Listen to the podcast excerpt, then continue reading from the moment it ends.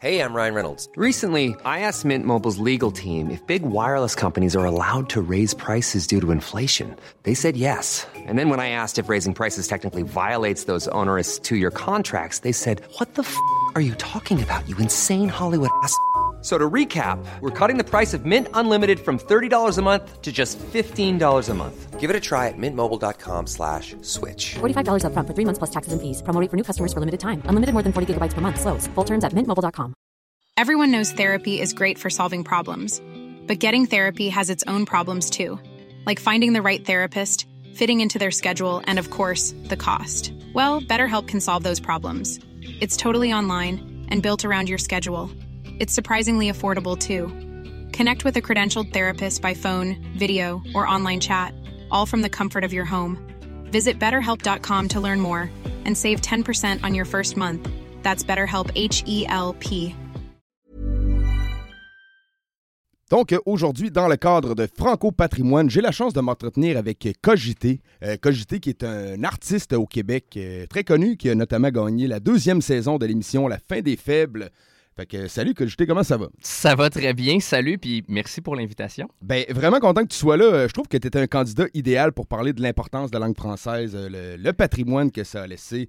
Euh, mettons qu'on parle vite fait. Qu'est-ce que tu apprécies dans la langue française? Qu'est-ce qui fait que tu es attaché à cette culture, à cette langue-là? Ben, tu la langue française, c'est la, la- la langue que je connais de par mes parents. C'est la langue euh, dans laquelle je rêve. C'est la langue que j'utilise pour m'exprimer. Puis c'est une langue qui est à la fois complexe et riche, mais tellement fluide quand tu sais l'utiliser. Puis, euh, tu sais, quand tu es à l'école, ils te montrent des langues, genre en premier le français, après ça l'anglais, puis après ça l'espagnol. Puis je, je Oui. réalisais que j'étais tellement content d'avoir appris le français en premier parce que c'est tellement complexe, puis il y a tellement d'exceptions que les autres langues, après ça, ils m'apparaissaient quasiment un petit peu plus faciles parce que là, j'étais comme Ah! Tu sais, en français, c'est super complexe, mais en anglais, bon, ben, il n'y a même pas de genre. C'est juste chaise. C'est pas une chaise ou un chaise, c'est juste chaise. Les objets n'ont pas de sexe. en Exactement. Fait que, tu sais, juste pour ça, je suis content de l'avoir appris dans cet ordre-là. Donc, moi, j'aime la musicalité des mots, j'aime euh, la richesse, j'aime la complexité de la langue française parce qu'on peut aller en profondeur. T'aimes la complexité, même les, les exceptions qu'on apprend à l'école, euh, les, les mille et une exceptions de la langue française? Ouais, ben, T'as- ce qui arrive avec ça, c'est que moi, j'ai jamais été capable d'expliquer une règle de français, mais je suis capable de l'écrire comme il faut sans trop savoir pourquoi. Fait que c'est peut-être une espèce de mémoire photographique. euh, Tu sais, je me rappelle que ça doit être écrit de même, ce mot-là. Puis c'est vraiment juste une question de feeling. Tu sais, on dirait que quand j'écris un mot puis qu'il est pas bien écrit, on dirait que je me sens pas bien puis je suis Ça- pas capable d'expliquer pourquoi. ça juronne, entre guillemets, Ben, comme on peut dire. exactement. Mais tu sais, les exceptions, euh, mettons un exemple qui me vient, un cheval, on va dire des chevaux, Oui. un festival, on ne dira pas des festivals. Non. Pourquoi? Ben, je pense qu'il n'y a, ju- il y a juste pas de bonne réponse à Ouais, ces questions-là. Puis euh, c'est vrai que c'est étonnant de devoir les apprendre par cœur. Puis ce qui arrive, c'est que de plus en plus, tu sais, la langue, c'est quelque chose qui est en mouvement, c'est quelque chose de fluide, c'est quelque chose qui évolue. Fait que des fois, ce qui arrive, c'est qu'on fait juste modifier la règle, puis on accepte des affaires qu'autrefois, on n'aurait pas acceptées. Puis bon, même des fois, dans l'orthographe des mots, tu auras des, des PH qui vont se transformer en F, puis des affaires de même qui, au fil du temps, bon, ben, on va juste comme être plus flexible avec ça. Puis moi, je vois pas nécessairement de problème à ça. Je pense pas non plus que les langues doivent être contraintes dans un moule fixe qui bouge pas, puis d'être super élitiste par rapport à ça. Je pense que c'est correct d'être ouvert d'esprit, d'être flexible avec ça. Euh, fait que juste de pas se contenter de la faire ju- juste logique, ça la rend un petit peu distinguée. On peut-tu dire ça Ben comme ça? Sais, oui. Les, les- les, euh, les nombreuses lettres muettes qu'on Oui. trouve dans la langue française, euh, ben, de- beaucoup dans les noms propres.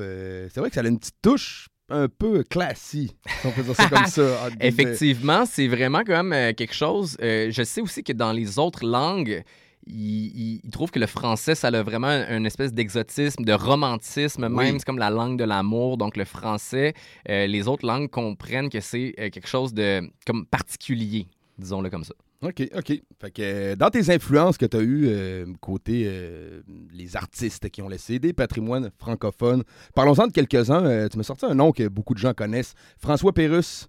Ouais, ben, François Pérusse a une grande place dans ta vie, dans ton influence de, de- quand tu as commencé comme à étudier un peu le lexique français et à l'apprécier. Ben en fait, c'est ça, c'est qu'à ce moment-là, je réalisais pas que j'étudiais, j'étudiais pas, je faisais juste comme absorber de l'information autour de moi. Puis François Pérusse, ça l'a définitivement un des premiers, été un des premiers qui m'a fait réaliser que c'était le fun jouer avec les mots. Parce qu'il amenait beaucoup le- une touche humoristique dans toute. Ben, euh, c'est vraiment, oui, l'humour, mais au-delà de ça, c'est vraiment euh, l'espèce de, de discipline de jouer avec la langue. Parce que euh, la chute, qui est le punch, oui, OK, il y a ça, mais c'est au-delà de ça, c'est vraiment tous les calembours, les figures de style. Puis, tu sais, moi, quand j'ai commencé à écouter ça, je comprenais pas que c'était ça, mais je me suis pris une claque monumentale. Tu sais, je veux dire, euh, tu voyais que ce gars-là était obsédé par les mots, par les jeux de mots. Puis, euh, ben, moi, j'aime dire qu'il m'a corrompu à tout jamais. Tu sais, j'ai été mon cerveau est corrompu par. François Pérusse, puis aujourd'hui, je suis plus capable d'arrêter de penser à des jeux de mots. Puis aujourd'hui, ça se traduit en rap pour moi, tu sais. Ben oui. Mais euh, à la racine, c'est vraiment juste quelqu'un qui aime jouer avec les mots puis la langue. Puis euh, la rapidité aussi. Tu voyais qu'en très peu de temps, il était capable de, mettre tellement de jeux de mots, tellement de mots, tellement de liaisons, de faire tellement de liens. Euh, puis oui, c'était humoristique. Donc, l'aspect, humo- l'aspect humoristique, c'est ce qui donne euh, l'attrait à tout ça. Mais quand tu grattes et que tu creuses un peu, tu vois que c'est un écrivain aussi. Ben, tout à fait. On peut dire que c'est vraiment très peu de temps. C'était en deux minutes. En deux minutes, il doit avoir comme 50 jeux de mots en deux minutes. C'est fou, là, tu sais. Fait que, euh, puis à tous les jours. Donc, la manière que lui a été productif, c'est pour ça qu'il a un grand patrimoine, parce que son répertoire est, est pratiquement infini. Tu sais, il y a eu des jeux de mots à la pelletée. Il a fait la même chose en Europe. Fait que lui, en termes de patrimoine, je pense que François Pérusse a influencé plein de gens. Puis je pense que s'il avait voulu être un rappeur, François Pérusse aurait été le meilleur rappeur au Québec. Ah, peut-être qu'il fera une chanson de rap euh, à un moment donné parce Mais- que c'est un très bon musicien. Veux Oui. dire, il a l'oreille musicale. euh, J'imagine qu'il joue plusieurs instruments en plus d'écrire. Oui, oui, oui, c'est ça. Mais tu dis ça, mais dans, des, dans les sketchs, il a déjà fait des raps, là, François Pérusse. C'est juste que c'était des blagues. Il sait pas. Il il l'a pas fait de manière sérieuse. C'est pas nécessairement euh, 16 mesures, comme on va dire. là. Non, c'est ça. C'était pas dans le respect des codes de l'écriture rap qu'on pourra peut-être parler un petit peu plus tard. C'était vraiment plus dans le but de faire rigoler puis de montrer des espèces de. de- de- c'est comme caricatural, puis c'est ça qu'il Oui. fait. C'est ça, François Pérusse, c'est de la caricature. Puis euh, je sais que s'il avait vraiment voulu se, se pencher sur vraiment la complexité de l'écriture dans le style rap, il aurait pu le faire avec brio. OK, OK. fait que ça t'a inspiré beaucoup à écrire. On te connaît comme euh, rappeur qui, qui- qui écrit, excusez, beaucoup de, rimes multisyllabiques. Oui. Tu joues beaucoup avec les mots euh, d'influence, un peu comme François Pérusse t'a montré. Tu peux-tu nous expliquer, euh, selon ta version, qu'est-ce qu'une rime multisyllabique? Ça va tellement me faire plaisir. Yeah. Effectivement, c'est quelque chose qui est, qui est distinct au, au rap, où est-ce que euh, les rimes sont riches et euh, juste pour re- revenir à la base, définir c'est quoi une rime? Bon, premièrement, une rime, c'est la répétition d'un même son. C'est ça une rime. Et souvent, on va être porté à croire que la rime, c'est uniquement la dernière syllabe du dernier mot de la phrase qui va rimer avec la dernière syllabe du dernier mot de la deuxième phrase. Puis ça, ça donne une rime à une syllabe. Puis le vrai terme, c'est qu'on appelle ça une rime pauvre. OK. Fait que quand il y a une Est-ce que- seule... est-ce qu'on devrait voir ça euh, péjoratif, d'appeler ça une Ben, rime écoute, pauvre? oui puis non, parce qu'il y a personne qui t'oblige à rien faire dans l'écriture. Tu n'es même pas obligé d'en faire des rimes. Mais c'est pas moi qui ai inventé ça, ce mot-là. Fait que, moi, je fais juste, je suis le, je suis le, le- le- je, je porte la parole, je- ça s'appelle de même. Fait que c'est pas moi qui l'ai inventé. Puis non seulement ça, c'est que quand tu as une syllabe, c'est une rime pauvre, mais quand tu as deux syllabes, ça s'appelle une rime suffisante. OK, OK. Fait Euh, que tu vois, c'est comme même dans le On sent un peu de jugement de, de- de- de la part de ceux qui ont choisi ces termes-là, peut-être. hein? C'est quasiment ça, Ouais. tu sais. Puis donc, après trois syllabes et plus, bon, ben, ça devient des rimes riches. Puis on- il y a même un terme qui s'appelle une rime millionnaire. Donc, ça, ça, ça existe comme mot. Une rime millionnaire. Une rime millionnaire. Ça, je- si je me trompe pas, je pense qu'il faut qu'il y ait quatre syllabes. ou Peut-être que c'est c'est comme si c'était un calembour, un peu comme ce que Impost aime beaucoup faire, des rimes qui sont parfaites. Ou est-ce que, comme euh, je suis euh, rafraîchissant comme la cryogénie, et quand les gens m'entendent, ils crient au génie. Donc ça, c'est comme un calembour. Donc ça, François Pérusse était très fort aussi avec ça, d'ailleurs. Donc une rime multisyllabique, c'est quand tu fragmentes ton mot en plusieurs syllabes et que tu, con- tu te concentres sur la racine du son et que tu peux faire plusieurs syllabes qui riment ensemble. Donc plus que deux idéalement.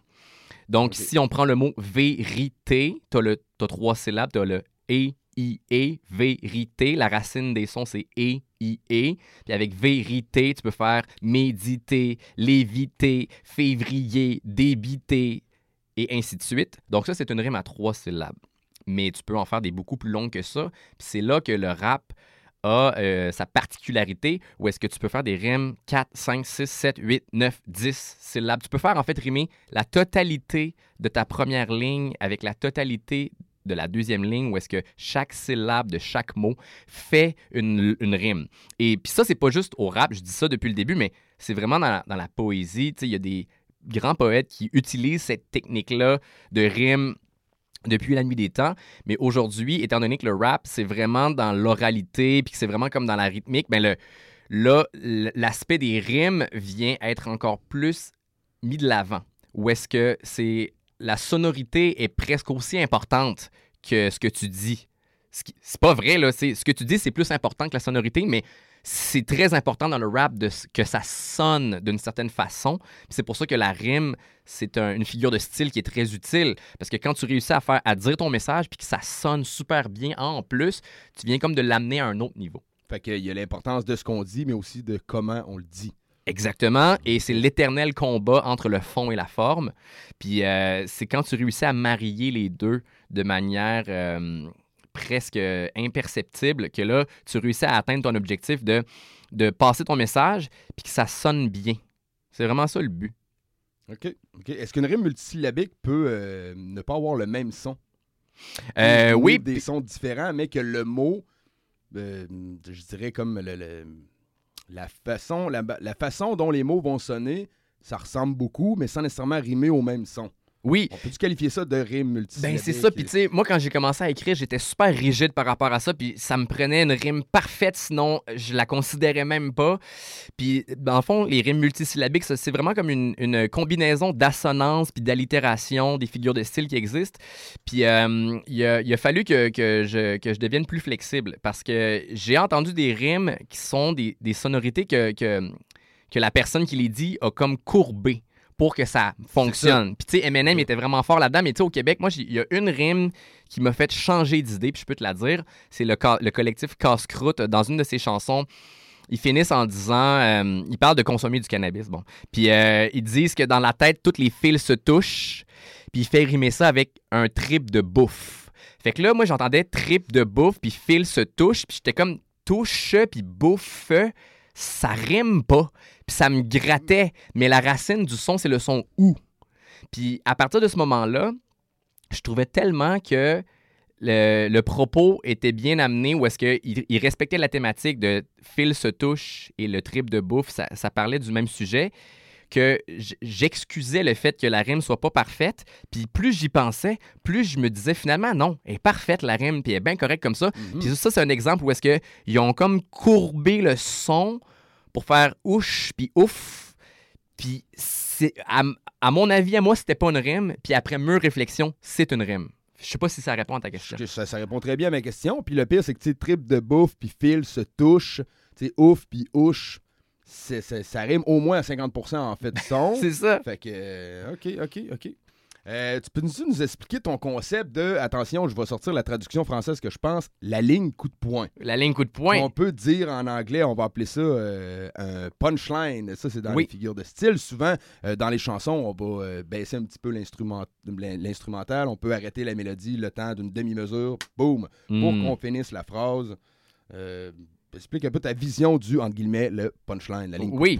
Oui, mais en fait, il y a, il y a- il y a un équivalent en français du punchline, c'est la chute. La chute. C'est ça, c'est une chute. Donc, euh, le, le- ben, le- le punch ou la chute, c'est effectivement quand tu réussis à créer un effet de surprise. Puis là, les gens sont pas toujours d'accord pour s'entendre de quelle manière on crée l'effet de surprise. Puis euh, pour moi, la manière qui est la plus efficace, c'est d'avoir un double sens. C'est de vraiment amener ton texte avec un deuxième degré. Puis il y a des gens pour qui un- une ligne qui frappe, ce serait une simple comparaison du genre je rappe comme un bat de baseball.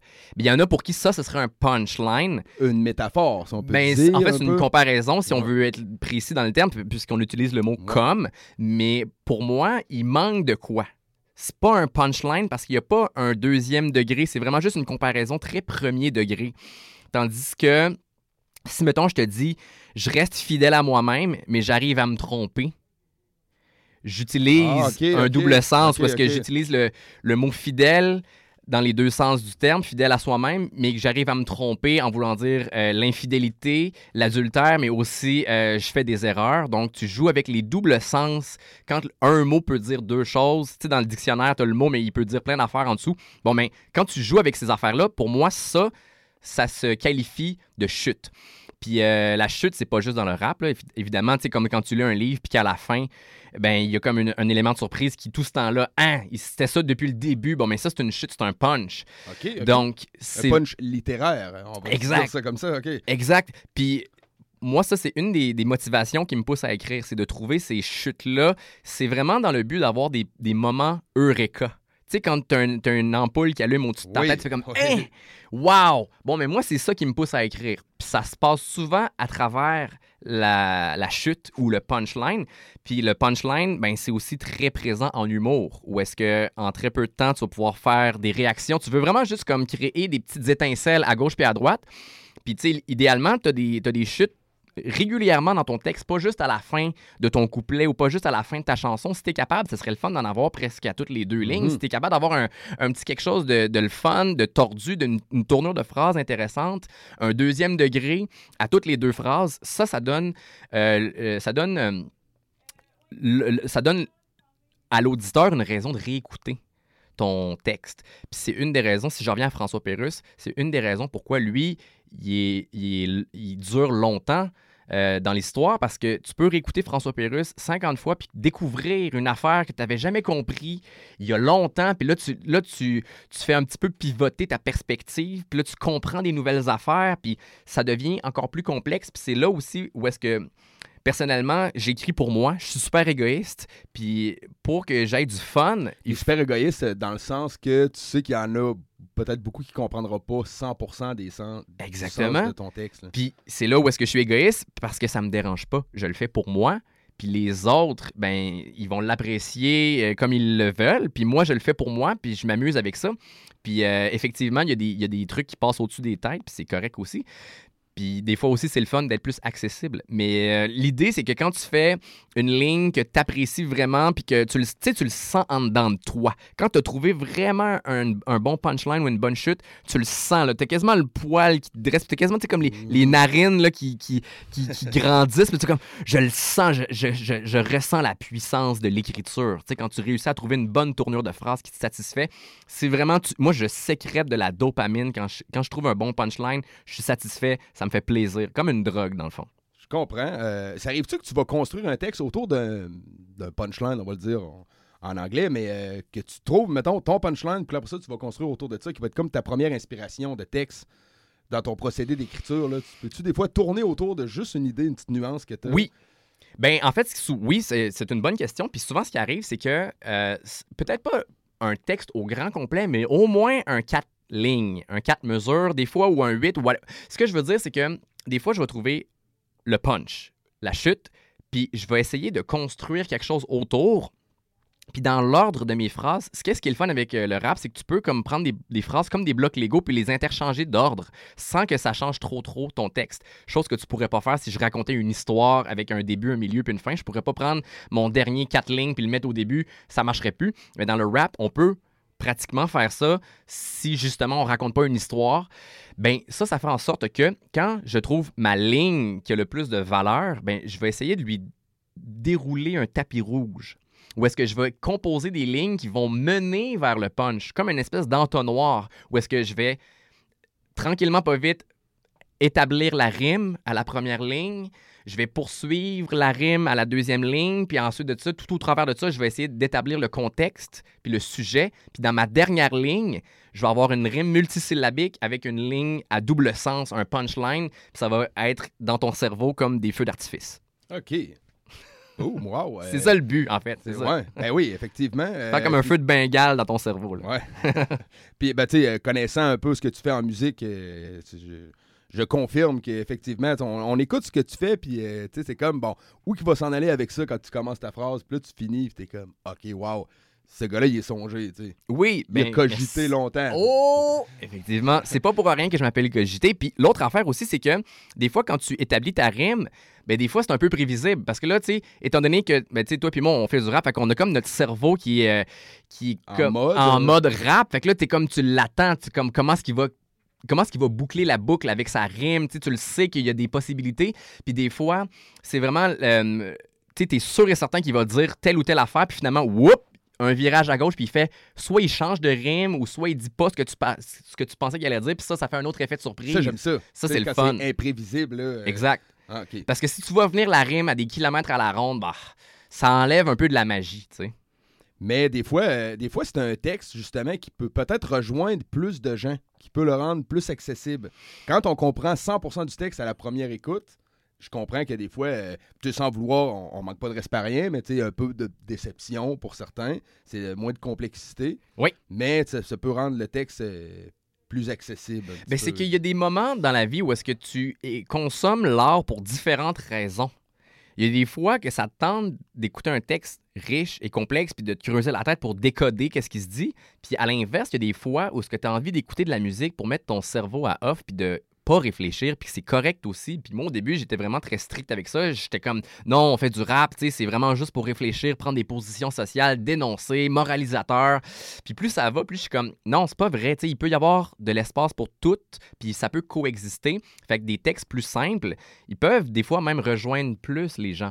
Puis l'autre affaire aussi, c'est que même des fois une rime que tu vois venir à des kilomètres à la ronde, genre faire rimer amour avec toujours, mais tu sais des fois ton cerveau quand il s'attend à ce que ce soit ça, mais il faut que tu lui donnes ce qu'il veut aussi. Des fois, ça peut être correct. C'est satisfaisant. C'est ça, tu, il- lui donnes son bonbon Ouais. parce qu'il s'attendait à l'avoir, puis c'est correct aussi dans ce sens-là. Puis des fois, c'est correct de, de faire une jambette, puis faire whoop, on change de sujet, on change de, de rime, on change, on s'en va à un autre endroit. C'est comme, faut, faut équilibrer ça, faut balancer ça, je pense. On est toujours avec Cogité dans Franco Patrimoine. On prend une courte pause et euh, au retour, on va parler de la différence entre le rap et le slam. De retour dans Franco Patrimoine, toujours avec Cogité, euh, on élabore beaucoup sur les façons d'écrire la rime, euh, comment utiliser la langue française à bon escient. Euh, on va parler d'un exemple que les gens vont se rattacher à ça, j'en suis certain. La différence entre le rap et le slam. Oui. Moi, personnellement, si- je te donne ma vision des faits, ben, le rap, c'est la façon de chanter sur un instrumental donné et le slam, ça va être une façon de rimer sans instrumental. OK. Vulgarise ou. Ouais, mais non, mais c'est merveilleux parce que. Mais moi, je suis là justement pour éclaircir ce nuage, cette brume. Euh, le rap, ça se trouve à être une. À un, tra- OK. Le rap, c'est un genre musical. C'est ça que c'est. Et ça fait partie d'une culture qui est plus grande, qui se trouve à être la culture hip-hop. La culture hip-hop qui a plusieurs disciplines, dont le DJing, le graffiti, tu as le breakdancing et tu as le MCing, qui est en fait l'art de faire du rap. Est-ce qu'on a tous des termes français pour les. euh, ce qu'on vient de dire là? Oui, ben dans le euh, fond, MC, ça veut dire maître de cérémonie, un MC, comme MC Gilles ou euh, MC Hammer. Et euh, c'est des rappeurs. Un DJ, c'est un disque jockey. Je ne sais pas si en français il y a l'équivalent, mais un disque jockey, un jockey, c'est un opérateur de machine. Donc un disque jockey, c'est l'opérateur de la machine à disque. C'est ça que c'est en français si on veut vraiment comme utiliser les bons mots. Euh, Quelqu'un qui fait du graffiti en français, on appelle ça un graffiteur. Un graffiteur. Ça a un nom. Et euh, quelqu'un qui fait du breakdance, ce sont les B-Boys, parce qu'ils dansent sur le break beat. Tous des, des mots en anglais. Ouais. Un beat, c'est un battement. Euh, la danse euh, la danse brisée. Je sais pas, le Moi, je breakdance. dirais c'est euh, euh, danseur au style roulé-boulé. Ah, peut-être, effectivement. Très, bon terme. J'aime ça. Donc, c'est des danseurs. Donc, c'est la danse, le rap, être un graffiteur, faire du graffiti et euh, être euh, sur- derrière les, les tables tournantes. Euh, donc, oui, le DJ. Il faudrait regarder. Peut-être qu'il y a dans le dictionnaire. Opérateur de table, ça dirait assez bien. Tu sais, Je pense que que ça se peut. sonne, Ça se peut. Donc, bon. Ce- ceci étant dit, le rap, c'est un genre musical qui appartient à une plus grande culture. Et effectivement, dans le rap, il y a des codes, euh, il y a une manière de procéder. Donc, en général, il y a des rimes. En général, il y a de la musique et un rythme. Donc, c'est ça pour le rap. C'est né euh, dans le Bronx, à New York. et euh, ça a sa propre histoire. Le slam, qu'on devrait appeler slam de poésie, ça se trouve être une compétition entre les artistes de la parole. OK, OK. Fait que ça l'inclut le concept de compétition en partant. OK. Puis c'est là où est-ce que les gens sont mêlés. Parce qu'effectivement, quand tu vois quelqu'un comme Grand Corps Malade ou David Goudreau à la télé faire un texte avec un band de musique, euh, puis pas dans un, dans, une, con- dans un contexte de compétition, les gens vont appeler ça du slam. Et euh, techniquement, ça devrait s'appeler du spoken word. Encore un mot anglophone. Mais normalement, un slam de poésie, ça se trouve être une compétition entre les artistes de la parole. Puis quand on dit compétition, c'est qu'il y a des règlements, il y a des gagnants, il y a des perdants, il y a des juges. Puis les règlements, je peux les nommer. Dans un slam de poésie, les règlements sont les suivants. Il y a une durée maximum, 3 minutes, top chrono. Donc, il y a quelqu'un qui chronomètre. Autre règlement, interdiction d'avoir de la musique, interdiction d'avoir des costumes accessoires. Autre règlement dans le slam de poésie, tu dois obligatoirement être l'auteur de ton texte. Tu peux pas faire le texte de quelqu'un d'autre. Tu peux pas faire un karaoké ou un cover ou une reprise. Tu es l'auteur Pas d'écrivain fantôme. là. pas d'écrivain fantôme, effectivement. Et euh, autre point, dans le slam de poésie, les gens qui jugent doivent obligatoirement être des gens choisis au hasard parmi les gens dans l'assistance. Pas des gens qui sont euh, des sommités, euh, qui ont un bac en littérature, non. faut juste s'assurer que tu connais pas personnellement les gens qui participent et euh, tu peux donner ton avis. Comment qu'on fait pour donner des points? C'est que normalement, dans un slam de poésie, il y a environ huit personnes qui sont appelées des slammeurs durant le temps de la compétition qui vont, à tour de rôle, déclamer, slammer, réciter, présenter, performer, rapper un texte. Puis à chaque performance, les juges donnent une note de 1 à 10. On enlève le plus haut score et le moins haut score. On fait une moyenne avec les trois scores du milieu. Un coup que tout le monde est passé, on fait euh, un top. Les cinq meilleurs scores refont une deuxième ronde et à l'issue de ça, il y a encore des points qui sont donnés et il y a quelqu'un qui gagne le slam de poésie. Donc, la métaphore que moi je donne pour euh, illustrer c'est quoi le slam de poésie, c'est que le slam, ben, premièrement, ce n'est pas un genre. C'est pas un genre littéraire, c'est pas un genre musical. Tu t'écris pas un slam. Le slam de poésie, c'est l'arène de gladiateurs dans laquelle les combattants de la parole viennent se mesurer. Puis, dans le fond, moi, si je vais faire un slam de poésie, je vais être un rappeur qui va dans l'arène du slam. Le temps d'un slam, je vais, être appelé slammer, je vais mettre le chapeau de slammer. Mais il y a des, gens qui vont dans, les soirées de slam de poésie qui font de l'humour. Il y en a qui font du conte. Donc, c'est-à-dire qu'ils vont raconter une histoire de cap et d'épée, mais qu'il n'y aura pas de rime. Donc, il n'y a pas euh, de contrainte par rapport à l'écriture. Il n'y a pas de style slam. Par Non, contre, je sais qu'on l'entend dans notre tête. Là. Comme quand on pense à slam, on entend du monde avec une intonation slam. Euh, une émotion qui est dégagée de, de comment ils disent. Exactement. Puis il y a même des gens qui pensent que c'est obligatoire de prendre des positions sociales dans le slam, ce qui n'est pas un règlement. C'est sûr que ça peut aider. Le but, là, dans le fond, c'est que le public t'apprécie puis qu'il vote pour toi. Fait que c'est vraiment ça. Tu peux prendre la manière que tu veux en dedans de trois minutes. Dans le fond, là, un slam de poésie, c'est que je te laisse trois minutes avec un micro, a cappella. Qu'est-ce que tu peux faire pour mettre le public de ton bord? OK, OK. Puis t'as pas le droit d'improviser par contre. Donc, faut que tu l'aies écrit d'avance.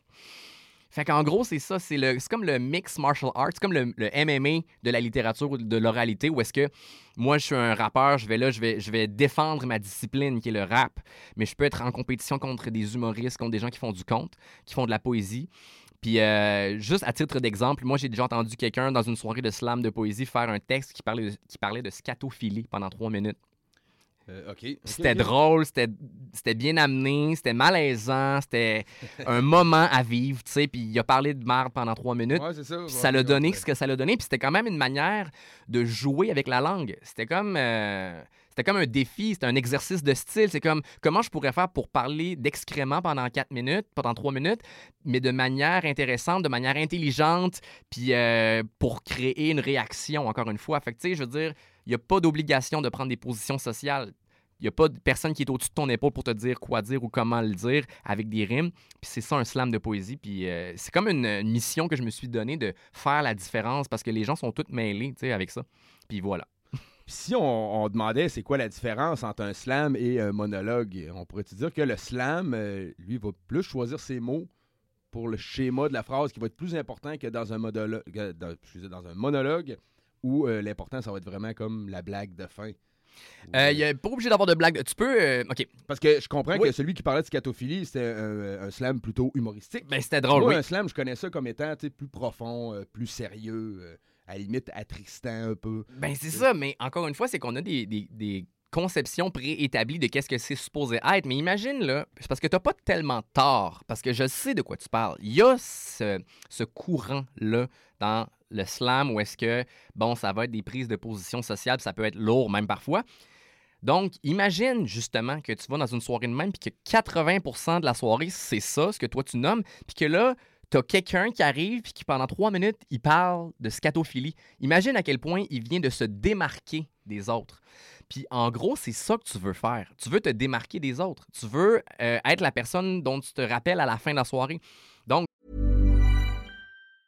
Everyone knows therapy is great for solving problems, but getting therapy has its own problems too, like finding the right therapist, fitting into their schedule, and of course, the cost. Well, BetterHelp can solve those problems. It's totally online and built around your schedule. It's surprisingly affordable too. Connect with a credentialed therapist by phone, video, or online chat, all from the comfort of your home. Visit betterhelp.com to learn more and save 10% on your first month. That's BetterHelp, H E L P. I'm Sandra, and I'm just the professional your small business was looking for. But you didn't hire me because you didn't use LinkedIn jobs. LinkedIn has professionals you can't find anywhere else, including those who aren't actively looking for a new job but might be open to the perfect role, like me. In a given month, over 70% of LinkedIn users don't visit other leading job sites. So if you're not looking on LinkedIn, you'll miss out on great candidates like Sandra. Start hiring professionals like a professional. Post your free job on linkedin.com/people today. De penser qu'il y a une intonation, puis il y a un style, puis il y a un sujet de prédilection préétabli, c'est faux. Il y a autant de styles de slam qu'il y a de slammers, il y a autant de styles de rap qu'il y a de rappeurs, comme Loud le disait, tout le monde en parle. Puis c'est tellement bien dit. C'est vraiment ça, c'est que tu amènes ton style. C'est c'est comme si, euh, comme je disais tantôt, c'est le MMA, donc tout le monde a choisi son arme, tout le monde choisit son style, tout le monde, tu sais, t'as le, le karaté, le- la boxe thaïlandaise, t'as le kung fu, t'as euh, le judo, t'as euh, le taekwondo, tout le monde s'affronte dans l'arène. Puis moi, je suis là, puis j'ai mon rap, puis t'as l'autre qui a son texte humoristique, puis t'as l'autre qui a sa, son conte avec des histoires de cap et d'épée. Tout le monde a sa discipline, puis on se rejoint le temps d'un soir dans, une, dans l'arène du slam. Euh, T'as-tu l'impression que la langue française est l'idéal pour écrire du slam ou, du moins une, excellente langue? Parce qu'on en parlait, la langue française, moi je pense que celui qui maîtrise beaucoup la langue française va donner beaucoup de précision en très peu de mots. Ayant beaucoup de mots dans les slams, euh, c'est un, un grand allié. Ben, tu sais, le, le slam, c'est trois minutes maximum, mais il n'y a rien qui t'empêche de faire un slam de 7 secondes. Tu pourrais aller dans une soirée faire une phrase, une chute, un punch, puis t'en aller. Puis si. Parce les- que c'est maximum, il n'y a pas de Il minimum. n'y a pas de minimum. Fait que, si, mettons, tu réussis à mettre tout le monde d'accord avec une phrase, tu viens de gagner. Il n'y a, pas de règlement à ce niveau-là. Mais ce que tu disais, par contre, c'est qu'effectivement, pour moi, quelqu'un qui sait bien maîtriser la langue française, c'est quelqu'un qui dit beaucoup de choses en peu de mots. Ça, c'est une, habileté de choisir son vocabulaire, d'être précis, puis d'être efficace dans ta manière de communiquer. Euh, mais encore une fois, tu sais, OK, je peux expliquer aussi pourquoi c'est né, euh, le slam. C'est en 1984. Il y a un homme qui s'appelle Mark Smith à Chicago qui, lui, allait dans les soirées de poésie. Puis lui, c'est un amoureux de la langue, c'est un anglophone. Puis il allait dans les soirées de poésie où est-ce que là, il n'y avait pas de règlement. C'était vraiment juste du monde qui prenait le micro à tour de rôle pour déclamer soit ce qu'eux avaient écrit, soit lire un paragraphe dans un livre de quelqu'un d'autre. Puis il s'est rendu compte que finalement, c'était interminable, c'était plate à mourir. Parce que les poètes puis les artistes de la parole, ils se préoccupaient pas de comment est-ce que le public recevait leurs textes et leurs performances. Fait que là, ça donnait lieu à des, des monologues interminables de 35 minutes de quelqu'un qui lit le livre, de quelqu'un d'autre, sans même lever les yeux une seule fois pour voir si le public écoute. Puis finalement, qu'est-ce qui est arrivé, c'est que Mark Smith, il s'est endormi, ça à table, direct. OK. Puis euh, quand il s'est réveillé, il y a eu, un- il y a eu une idée. Puis il s'est dit, c'est pas normal que quelque chose que j'aime autant que la langue, la littérature, la poésie, ce soit aussi plate que ça. Puis il s'est dit, comment qu'on pourrait faire pour dynamiser ça un peu? Puis c'est là qu'il y a eu l'idée de d'intégrer le concept de compétition là-dedans. De maximum trois minutes aussi. Maximum. euh, Et la principale différence, OK, c'est que ce n'est plus au public d'essayer de comprendre le poète tourmenté, mais c'est au poète de faire un effort pour que le public le comprenne. Fait que là, ça vient de changer toute la dynamique de bord. Puis là, c'est les artistes de la parole qui font des efforts pour mettre le monde dans leur bord. Fait que des fois, effectivement, ça passe par le rythme dans la parole, ça passe par la chute dans ton texte, ça passe par une rime qui est plus riche. Donc vraiment essayer de rajouter des petites figures de style qui vont faire en sorte que ton texte est plus intéressant puis qui va faire euh, réagir les gens. Fait que c'est pour ça que ça existe. OK. Euh, on est dans la région de Lévis, Québec. Est-ce que tu es au courant s'il y a des activités slam qui sont organisées dans la région? Oui, euh, à mon, si je me rappelle bien, tous les troisièmes mardis du mois, dans la ville de Québec, il y a des soirées de slam de poésie qui sont organisées par le tremplin d'actualisation de la poésie. Euh, ça se passe à la Maison de la littérature. Puis euh, tu peux même faire un micro ouvert, en fait. C'est que tu peux aller là pour juste partager un texte. Puis euh, quand l'organisateur t'a vu sur une scène, et après ça, tu peux lui demander si tu peux participer dans la compétition. Mais on se rappelle que c'est amical. Tu sais, c'est une compétition, c'est vraiment juste un prétexte. Puis euh, les humains, on dirait que c'est dans notre nature, on veut voir du sang puis des boyaux, on veut voir le monde, on veut voir le monde compétitionner, mais en gros, à la fin, on se tape dans la main, on est tous contents, puis tu sais, on gagne pas grand-chose d'autre que de la notoriété avec ça, tu sais, euh, je deviendrai pas millionnaire, on... c'est pas ça le but, c'est vraiment juste un prétexte, puis les gens, ben ça fait jaser, là, tu sais, t'as des pointages, puis... Oui. Puis, puis ça, le- oui. ça porte à se dépasser soi-même. Ben, c'est ça le but de la compétition. C'est pas nécessairement d'écraser autrui, c'est d'essayer de se dépasser. Puis si tu gagnes la compétition, ben il y a de quoi te s'auto-donner une petite tape dans le dos puis dire euh, je suis sur la bonne voie. là. Exactement. Ça m'amène, quand tu dis après on se tape dans la main, ça m'amène à quelque chose euh, dans le rap qui était très présent. C'est un titre en anglais, les Word Up. Oui. Word Up Battle. Oui. On sait que c'est beaucoup. euh, bon, tu sais, c'est une compétition, c'est deux maîtres de cérémonie, deux MC, deux rappers, deux personnes en fait qui sont face à face sur une scène, puis qui vont s'envoyer euh, souvent ce qui va être des insultes avec des bonnes tournures de mots. Oui. Mais euh, le word up, des fois, on entend des trucs qui sont. euh, tu sais, faut vraiment pas le prendre personnel. faut être prêt à ça quand on fait un word up, ce que tu as déjà fait. euh, Oui. là. Ben c'est ça, les joutes verbales. Les joutes verbales. Puis, tu sais, moi, j'en ai fait avant les Word Up, puis c'était c'était vraiment. C'est quelque chose de, de fondateur, même, dans la culture rap, à mon avis. Le, le battle rap, l'espèce de, de volonté de prouver sa supériorité linguistique. C'est vraiment ça. Euh, une joute verbale, c'est de montrer qui, qui sait mieux manier le crayon. En gros.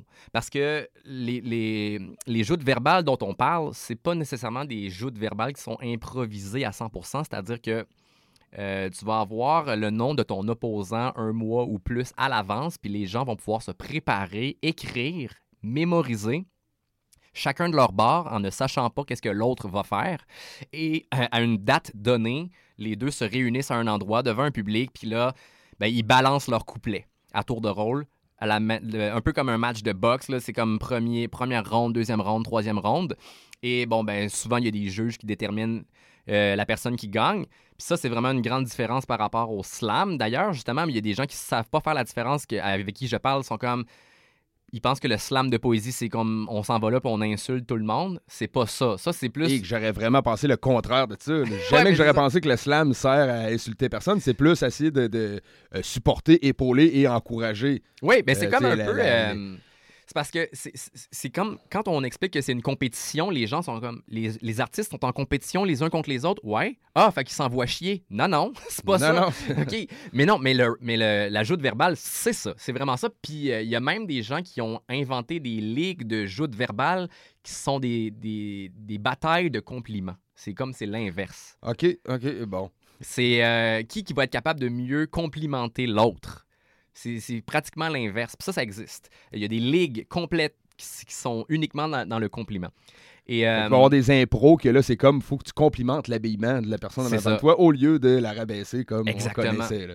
Puis moi, la ligue que je connais, c'est pas de l'impro, c'est vraiment c'est écrit d'avance. C'est comme si tu faisais un poème à quelqu'un d'autre pour le féliciter, le complimenter, lui dire à quel point il est meilleur que toi, puis ça, ça donne des moments super euh, hilarants, là, tu sais. Tu pensais que quelqu'un pourrait faire ça dans une joute verbale où le but est d'insulter, mais lui, il débarque avec son poème de compliments. Ça serait Puis, très euh, surprenant. Donc oui, ouais. ça pourrait comme prendre l'autre par surprise, là, de, de, de faire euh, Hein, je me sens mal, là, je suis en train de t'insulter, puis toi, tu me, tu me lances des fleurs. ça, pourrait effectivement déstabiliser quelqu'un. C'est c'est pas fou, pas fou.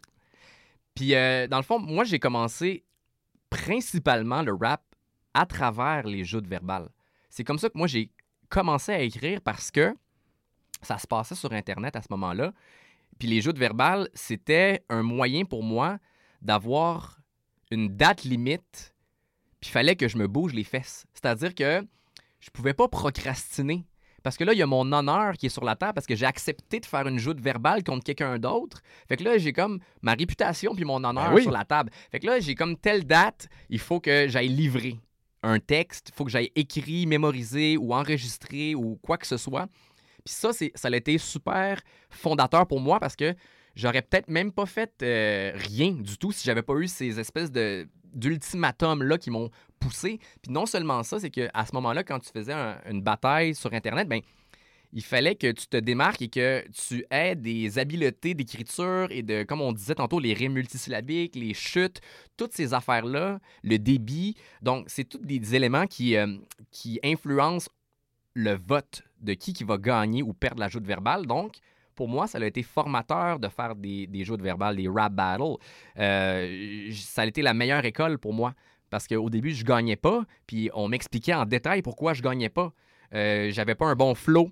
Mon débit était pas assez bon, euh, on n'entendait pas bien mon élocution, mon écriture était pas assez à point, j'écrivais pas assez des belles rimes ou j'avais pas assez des belles chutes. Donc, euh, c'était vraiment tout ça. Je l'ai appris comme, entre guillemets, à la dure parce que euh, sur les forums Internet, il n'y a personne qui est gentil avec personne nécessairement. Puis, euh, ben, à un moment donné, de fil en aiguille, ben, tu t'améliores, tu t'améliores, tu t'améliores. Puis, comme tu le disais tantôt, à la fin, là, faire une joute verbale, c'est pas contre l'opposant, c'est vraiment contre toi-même. Tu veux t'améliorer toi-même. Ouais. Puis c'est vraiment ça. Puis à un moment donné, j'ai juste arrêté de faire des joutes verbales.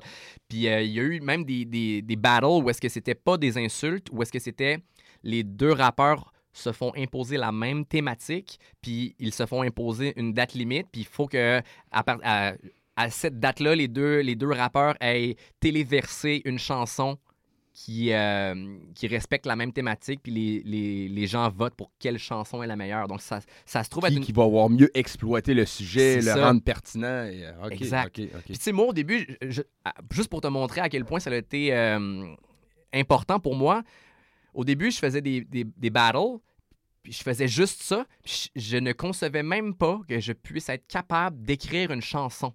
Je pensais que j'étais juste bon pour insulter le monde.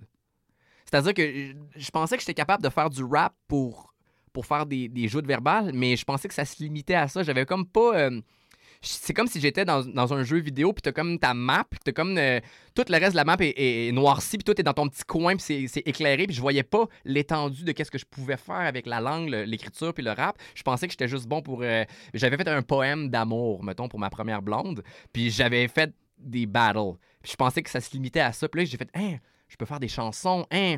Puis là, tu peux jouer à l'infini, puis là, j'ai j'ai capoté, puis là, mais ça l'a passé par la joute verbale pour moi. OK, fait que c'est vraiment euh, c'est vraiment côté euh, lexique lyrical qui t'a fait euh, devenir musicien, qui t'a donné le goût de faire de la musique. Ouais. Parce que c'est c'est vraiment l'écriture, euh, pas nécessairement les instrus. Puis tu sais, quand on était jeune, on écoute du rap, euh, que ce soit Dr. Dre Snoop ou les East Coast. Puis l'instru, il me semble, moi, c'est ça qui venait me chercher. J'étais comme, ah, j'aimerais ça, man, poser sur un beat comme ça, puis tu sais, que ça sonne, le flow. Ouais, il, il t'a Comme aspiré. Oui. il était comme, comme un Ouais, vortex, ouais, comme viens vers moi. Mais t'as raison, c'est envoûtant. là, un, un bon beat, c'est tellement envoûtant. Mais moi, personnellement, je connais pas beaucoup de, de- de gens qui écrivent comme ça, mais j'écris en silence. J'écris pas avec une trame sonore, un instrumental qui joue en, arrière-plan. J'écris en silence. Puis après ça, je trouve la meilleure musique qui va être capable d'accueillir mon texte. Puis euh, mon travail à moi, c'est d'être capable de changer le tempo de mon texte pour être capable de le faire euh, correspondre à différents beats, à différentes trames sonores, à différents battements. Puis euh, e- effectivement, moi, ça, ça a vraiment été par l'écriture. Puis au début, comme je te disais, c'était des, euh, ça se passait sur des forums Internet, tout ça. Puis les premières joutes verbales que j'ai faites, c'était en fait des, des battles à texte. C'est-à-dire que j'uploadais mon 16 lignes, puis l'autre uploadait son 16 lignes, puis c'était deux textes. C'était juste deux publications, comme deux, deux posts Facebook. Fait que le public était des lecteurs. Ils lisaient les deux textes, ils sont comme ce texte-là est meilleur que ce texte-là pour telle, telle, telle raison.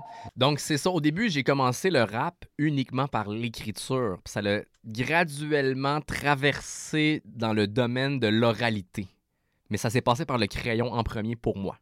Toujours avec Cogité dans Franco Patrimoine, on prend une courte pause et après on parle de personnalités qui auront laissé un Franco Patrimoine. De retour dans Franco Patrimoine, toujours avec euh, Cogité. Euh, beaucoup de plaisir, beaucoup de pertinence euh, dans les détails que tu nous donnes, Cogité. Vraiment, vraiment bien.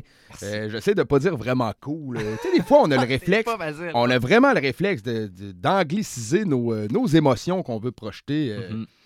Je sais pas, vite comme ça, as-tu des, des pistes de solutions, des réflexions pour essayer de protéger la langue française, de- d'essayer de, désangliciser un peu notre euh, lexique verbal? euh, Oui. de- Ben, écoute, c'est vraiment une question. C'est comme une espèce de, de réflexe qui est plus fort que nous maintenant, puisqu'on vit dans une marée anglophone. Puis moi, je le vois comme un jeu, dans le fond. OK? C'est. euh, de la même manière que tu, vas prendre ton téléphone cellulaire sans même y penser, ça va devenir comme une espèce de réflexe, une extension de toi-même. Bon, mais dire des anglicismes, c'est le même principe. Puis des fois, de juste essayer d'être conscient de ça, puis de se de s'empêcher puis d'essayer de trouver rapidement l'équivalent en français, mais dans l'optique de jouer.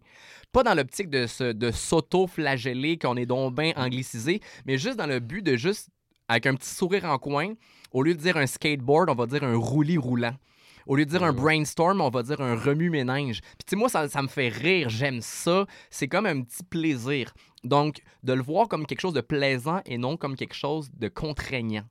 C'est ça, OK, ça l'allège un peu le fait de, de sortir nos grands mots, Ben, comme on peut ça. dire. Parce qu'en français, c'est souvent ça là, que, qui se passe. Oui. Puis euh, un des premiers artistes au Québec dans le rap qui a été euh, un pionnier dans, dans, dans le rap joual, ben, ça a été sans pression. Puis lui, il a fait comme une euh, transition euh, marquée. C'est pas le premier, là, mais c'est un de ceux qui a le mieux réussi à, à- à le faire passer. C'est-à-dire que au début, les, les rappeurs au Québec, ils rappaient en anglais parce qu'ils connaissaient juste ça. Ouais. Webster. Début des années 90, mettons, puis même milieu et fin des années 90, il y en avait beaucoup. Et euh, au-delà de ça, ils rappaient en anglais, puis ceux qui rappaient pas en anglais, ils rappaient en français avec un accent de France, parce que c'était juste ça qu'ils connaissaient. Puis on- personne ne peut leur en vouloir, euh, ils savaient pas. Puis à un moment donné, bien, plus ça va, plus tu as des artistes puis des acteurs comme Sans Pression qui, eux, ont embrassé le joual. Puis ils ont commencé à rapper en joual québécois. Puis Euh, ça, ça ce a que- changé tout le paysage francophone dans le domaine du rap. Quand on parle de Sans Pression, euh, notamment l'album 51450 dans mon, mon réseau, qui a changé beaucoup la facette du rap euh, québécois, qui a assumé le joual, qui a fait qu'après ça, on trouvait pas que ça sonnait euh, bizarre d'écrire en joual. Mais Sans Pression, au début, rappait en anglais. Oui. Puis euh, il a dit dans un podcast que euh, tu sais, ça tenait la route, le monde envoyait ses, ses félicitations qu'il y avait, mais quand il a rappé en français pour la première fois, là, ça a pété, ça s'est fait euh, reconnaître, puis il y a eu beaucoup de... euh, J'allais dire de props, mais de, de- De de félicitations, félicitations oui. de la part du public. c'est que faire de l'art, c'est un moyen pour aller faire euh, vibrer la corde sensible des gens. Puis quand tu réussis à le faire, ben dans le fond, quand tu parles la langue que les gens comprennent le mieux, c'est là que tu peux avoir un accès privilégié à cette corde sensible-là qui est précieuse. Puis euh, c'est pour ça que les gens ont eu une réaction plus forte. C'est parce que là, il y avait l'impression qu'ils s'adressaient directement à eux. Ils se sentaient concernés. Ils se là. sentaient concernés. Direct. Puis moi, je vais t'avouer que ça a été ça pour moi aussi. Il a fallu que j'entende du rap québécois avant de me sentir impliqué puis concerné dans, dans la globalité de ce mouvement-là. Puis, tu sais, au début, je le regardais, je trouvais ça, le- je trouvais ça le fun, mais de loin, parce que je me sentais pas nécessairement, je me reconnaissais pas à 100% dedans. Puis là, à un moment donné, j'ai entendu du monde qui, qui, qui me parlait à moi, dans mon accent à moi, qui me ressemblait. Puis là, je me suis senti très interpellé. Puis je peux comprendre. Puis même dans son premier album, Sans pression, il y a une ligne où est-ce qu'il dit euh, je parle franglais même quand j'ai pas de mic, le côté sombre de Montréal, yo sort ta flashlight. Mais tu sais, à ce moment-là, il y avait déjà le concept de franglais. Puis euh, ça, c'est vraiment quelque chose de, délicat. Parce que comme on le disait au début, le fr- français ou les langues, c'est des choses qui sont hybrides, qui évoluent avec le temps. Puis euh, j'ai l'impression que pour préserver le français, je ne sais pas si je me trompe en disant ça, mais j'ai l'impression qu'il faut être capable d'accepter que c'est une langue qui évolue. Puis, euh, tu sais, moi, je, conçois que je parle un français qui est quand même acceptable, même si j'ai des anglicismes parfois, mais je considère pas que je suis pas un bon représentant de la langue française à cause de ça. Puis, euh, je pense que l'idée, c'est de garder une perspective globale, donc de savoir d'où est-ce qu'on vient.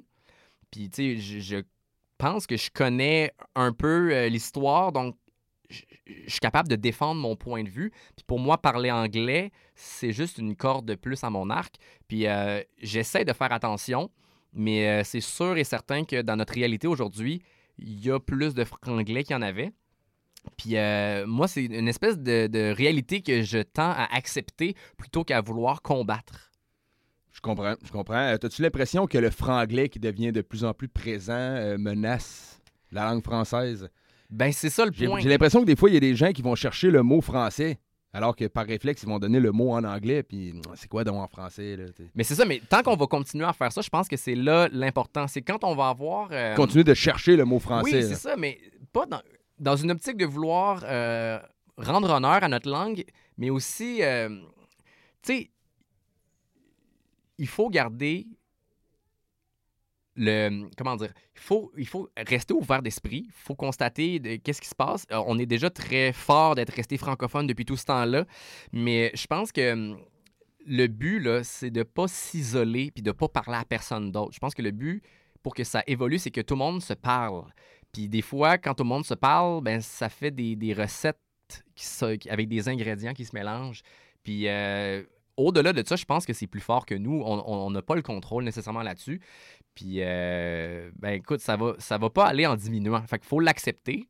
Puis il faut représenter le mieux qu'on peut notre langue à notre manière. Puis euh, il y a trois, quatre anglicismes de temps en temps, puis c'est la vie. Écoute, moi, c'est le même que je le vois, là. C'est vraiment comme ça. Euh, Il y a des artistes qui n'en ont pas beaucoup d'anglicismes, puis je pense à un gars comme Soulja. Il y en Oui. a quelques-uns, mais vraiment Pas pas beaucoup. Puis euh, il y en a qui en ont pratiquement pas pantoute. C'est les locaux locas. C'est vrai, eux autres sont très euh, patriotiques québécois. Oui.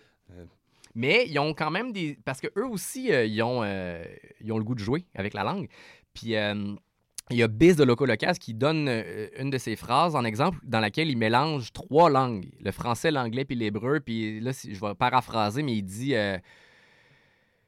L'autre jour, j'ai ouvert la porte à un témoin de Jéhovah, j'ai overreacté, quelque chose comme ça. Fait que t'as comme Jéhovah en hébreu, j'ai ouvert en français, puis j'ai en anglais. Fait que là, l'idée, c'est d'utiliser les langues puis les mots comme si c'était du tissu que tu veux utiliser pour coudre. Puis euh, ça devient comme un, un- un matériau. Puis, euh, puis quand tu construis ta phrase, ben ton matériau, il peut venir de plein d'endroits différents, puis c'est correct parce que c'est euh, dans le c'est créatif, c'est Ben c'est oui. artistique, puis tu as le droit de faire ça.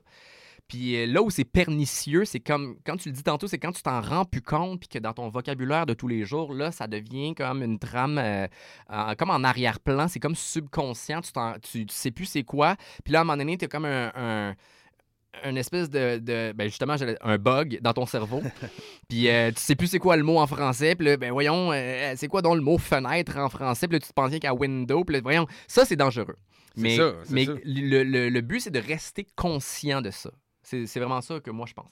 Euh, D'autres artistes, t'as Désuète plein gré. Moi, c'est un groupe que j'ai adoré, euh, qui, euh, en fait, c'est un duo, c'est Elmé et TU, qui est un, un MC, un, un beat faiseur, Euh, un faiseur de battements. Et, euh, et dans le fond, eux autres, ben, ils ont été euh, très euh, influents pour moi. Encore une fois, très souverainistes, euh, protection de notre culture. Puis effectivement, tu sais, c'est comme. euh, c'est difficile de, de naviguer dans cette marée-là. Puis tu sais, moi, je viens de Québec. Fait que j'ai- c'est plus facile pour moi parce que je suis moins confronté à bonjour, hi. Tu sais, C'est tandis vrai. que, bon, ben, t'as des artistes de Montréal qui, eux, tu sais, mettons, tu demanderas pas à sans pression d'arrêter de dire You know scène. You know scène, il dit, c'est une extension de lui-même, puis c'est, tu sais, sans pression, puis les artistes, puis les humains, on est tous des produits de notre environnement.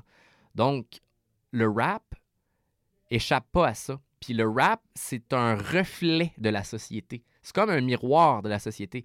Les rappeurs, ils disent qu'est-ce qu'ils voient, puis ils disent avec leurs mots à eux, puis leur vocabulaire. Puis euh, un autre groupe qui m'a influencé, c'est le Casse-Croûte. Euh, les Il gars était beaucoup, eux autres. Ils étaient comme, étaient un- comme 12. 10, 12, ouais, c'est ça. Et euh, ben, eux autres, franglais à côté. Puis ils m'ont beaucoup influencé. Euh, Ils ont- ils m'ont influencé dans, dans mon écriture de, de joute verbale parce que eux autres étaient assez corrosifs dans leurs propos. Puis beaucoup de franglais. Puis, tu sais, Loud, qui est aujourd'hui euh, reconnu, ben, lui aussi, il a beaucoup de franglais. Puis encore une fois, c'est vraiment euh, des décisions artistiques. Ils utilisent les langues comme comme des ingrédients dans une recette. Puis euh, eux autres, français, anglais, ça, ça dérange pas tant que la recette, ça donne un bon résultat. Ça goûte-tu bon? Oui. Bon, mais on s'en fout des ingrédients. Fait qu'on l'inclut dans l'héritage francophone, même si c'est franglais, parce que c'est très euh, montréalais comme Oui. style.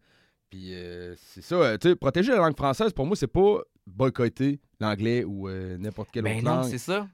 Exactement. C'est pas, c'est pas l'un empêche pas l'autre. Non, c'est ça. Puis euh, récemment, OK, j'ai. euh, tu me diras si, euh, si, je, si je dérape, là, mais récemment, j'ai participé à différents concours. Tu as nommé La fin des faibles, qui eux aussi étaient très à cheval sur le français, puis qui nous demandaient de regarder nos textes avant, puis de. de... Pour pas qu'il y ait d'anglicisme Ben, pas trop, mettons. Pas trop, tu sais. ok, Il ok. était quand même flexible, mais pas trop. Puis euh, j'ai eu le, même genre de discussion avec différents acteurs, c'est-à-dire j'ai fait euh, ma première place des arts, j'ai fait le tremplin de Digely, j'ai fait euh, le Festival international de la chanson de Granby. Puis c'est un peu le même genre de discours qui revient. Puis on me demande à moi, vu que moi je m'inscris à ces affaires-là, on me demande pourquoi les rappeurs vont pas s'inscrire à ces affaires-là, tu sais. Puis je pense que l'aspect du franglais est comme. C'est à, à ne pas négliger. C'est-à-dire que je pense qu'il y a des rappeurs qui s'inscrivent pas parce qu'ils pensent qu'ils n'ont pas rapport là. Que leur texte fit pas, qu'ils ont trop d'anglicisme. Puis euh, moi, j'ai j'ai lancé le message subtilement que, ben, tu sais, les rappeurs, c'est vraiment eux maintenant qui font briller le français. Même s'il y a des anglicismes au travers, ce sont eux qui font briller le français. Puis ces organismes-là, ces concours-là, ben, eux, ils cherchent des écrivains francophones pour assurer une relève. Puis là, ils se rendent compte que oui, c'est les rappeurs, mais là, ils sont comme. Euh, C'est-tu vraiment francophone s'il y a 18 anglicismes dans ton texte? Fait que là, moi, je, je leur ai dit, si vous voulez qu'il y ait plus de rappeurs qui s'inscrivent, peut-être qu'il faudrait être plus flexible par rapport à cet aspect-là, que la langue française, elle évolue. Puis c'est malheureux, mais c'est comme ça. Puis si on veut euh, euh, faire euh, rayonner notre français, puis ben, à mon avis, ça va se passer par les rappeurs, puis il faut être, un peu moins intransigeant par rapport à ça. Est-ce que Euh, tu penses que la société est prête à avoir des résultats artistiques qui sont comme ça, acceptés, mettons, par des, euh, des organisations officielles de- qui représentent la langue française, d'accepter des anglicismes comme ça? Euh, Penses-tu que les gens, ils vont Mais écoute, se c'est vraiment une- contre ça? C'est ou- super délicat parce que pour les gens, Ouais. ça va être comme de niveler par le bas. Ça va être comme de, de tolérer des choses qu'on tolérerait pas. Ça serait comme de dire, pour moi, c'est correct de dire si j'aurais. Ce serait comme faire des, des, Ouais, des grandes erreurs, puis c'est que ça vient parce que. Il y en a qui disent que des chevals seraient acceptés. Ben oui, alors qu'on dit des choses. Est-ce que c'est vrai? Je, je- Je pense que ça a été accepté avec le temps, puis ça, c'en est un des bons arguments pour ceux qui disent qu'on on nivelle par le bas, que là, avant, c'était pas accepté, puis maintenant, ben là, les gens savent plus écrire. J'ai l'impression, moi, qu'on nivelle par le bas en acceptant. Tu sais, on dira pas des animaux. Ouais. Ça, ça saute aux oreilles à tout le monde que ça sonne pas. C'est ça. Ça le fait pas. Euh, C'est parce que, OK, la question à se poser, c'est est-ce que on est capable de communiquer? Si la réponse c'est oui, le reste, ça devient un peu subjectif dans le sens où est-ce que euh, de discréditer le discours de quelqu'un à cause qu'il a dit si j'aurais, est-ce que c'est la bonne manière de communiquer? non, je ne pense pas. Fait que c'est un peu là le point. Euh, à quoi ça sert écrire? Ça sert à communiquer. Est-ce que c'est de prouver ta supériorité? Est-ce que c'est genre, moi, je fais pas de faute d'orthographe, fait que je suis un meilleur être humain que toi? C'est-tu vraiment là qu'on veut aller? Puis il y a des gens, puis moi, je connais du monde dans ma famille, puis moi-même, j'ai déjà été un peu cette personne-là, où est-ce que, tu sais, comme quelqu'un qui fait plein, plein, plein, plein, plein de fautes de français va ça va comme m'écœurer, puis je vais avoir l'impression que cette personne-là est moins intelligente. J'ai déjà été cette personne-là qui pensait de même, puis plus ça va, plus, plus je me dis, ben non, ça n'a aucun, aucun rapport. Tu sais, je veux dire, c'est vraiment pas ça. Puis au Québec, je sais pas si tu sais la, la statistique qui est quand même euh, aberrante, mais il y a quand même 50% de la population qui est considérée comme analphabète fonctionnel. C'est-à-dire qu'il y a 50% de la population qui sont pas en mesure de lire un texte moindrement complexe. Puis c'est une réalité. Puis c'est pas du monde moins intelligent. Vraiment pas. Tout le monde est valide. Puis donc, on s'éloigne peut-être un peu, mais il y a un groupe de rap francophone qui s'appelle À la claire ensemble, qui, eux, ont euh, pratiquement inventé un lexique. Ça, c'est comme le meilleur exemple qu'on pourrait donner pour illustrer que écrire, faire de l'art, euh, c'est une euh, occasion de sortir de la boîte, puis d'expérimenter, euh, puis de transgresser certains règlements. Puis d'inventer des mots, c'est quelque chose qu'on a le droit de faire. On peut créer des néologismes. Puis, on... Ça, c'est un mot inventé, Ouais. mettons, euh, C'est version adverbe euh, qui finit en an, mais qui n'existe pas pour C'est ça. Puis si, mettons, j'invente un mot, mais que à cause que tu es capable de déduire qu'est-ce que je veux dire, ben, que tu, comprends, ben, je pense que le but est atteint. C'est-à-dire que j'invente un mot, personne ne le connaît, mais tout le monde le comprend. C'est ça. Puis ça met la, significa- la signification que je veux dans la phrase. que je Exact. veux dire. Un néolobisme. Logisme, un Logisme. néologisme. Donc- néologistement parlant, je pourrais dire que ça, ça, ça, ça. C'est ça. Cool. Exact. Puis euh, c'est un peu là où est-ce que je veux aller, où est-ce que. euh, tu sais, dans la vie, tu peux choisir d'être euh, rigide comme une roche ou être fluide comme de l'eau. Tu sais, Bruce Lee qui dit euh, faut que tu sois comme l'eau. Faut que si, tu mets l'eau dans une tasse, elle devient la tasse. Bon, mais moi, je suis plus dans une optique de fluidité, puis de vivre et laisser vivre, puis de j'en prends, j'en laisse, puis. Je suis flexible par rapport à ça, je suis de moins en moins rigide et euh, j'apprends à ouvrir mon esprit par rapport à ça, puis j'oublie pas d'où je viens, puis j'essaie de respecter le mieux que je peux ma langue, puis mon héritage, puis ma culture, puis mon patrimoine. Mais j'ai pas le choix de constater que ça s'en va vers une direction que je ne contrôle pas. Un autre artiste qui a très peu d'anglicisme, Manu Militari. Oui. Je pense que je l'ai jamais entendu dire même un seul anglicisme. J'ai l'impression que c'est voulu. Manu Militari, il, il me semble être un rappeur très attaché à la langue française, fait qu'il doit faire attention à ça. Exactement. Puis peut-être que s'il m'écoute en ce moment, peut-être que ce que je dis depuis tantôt, ça lui fait friser les oreilles. Je le sais pas.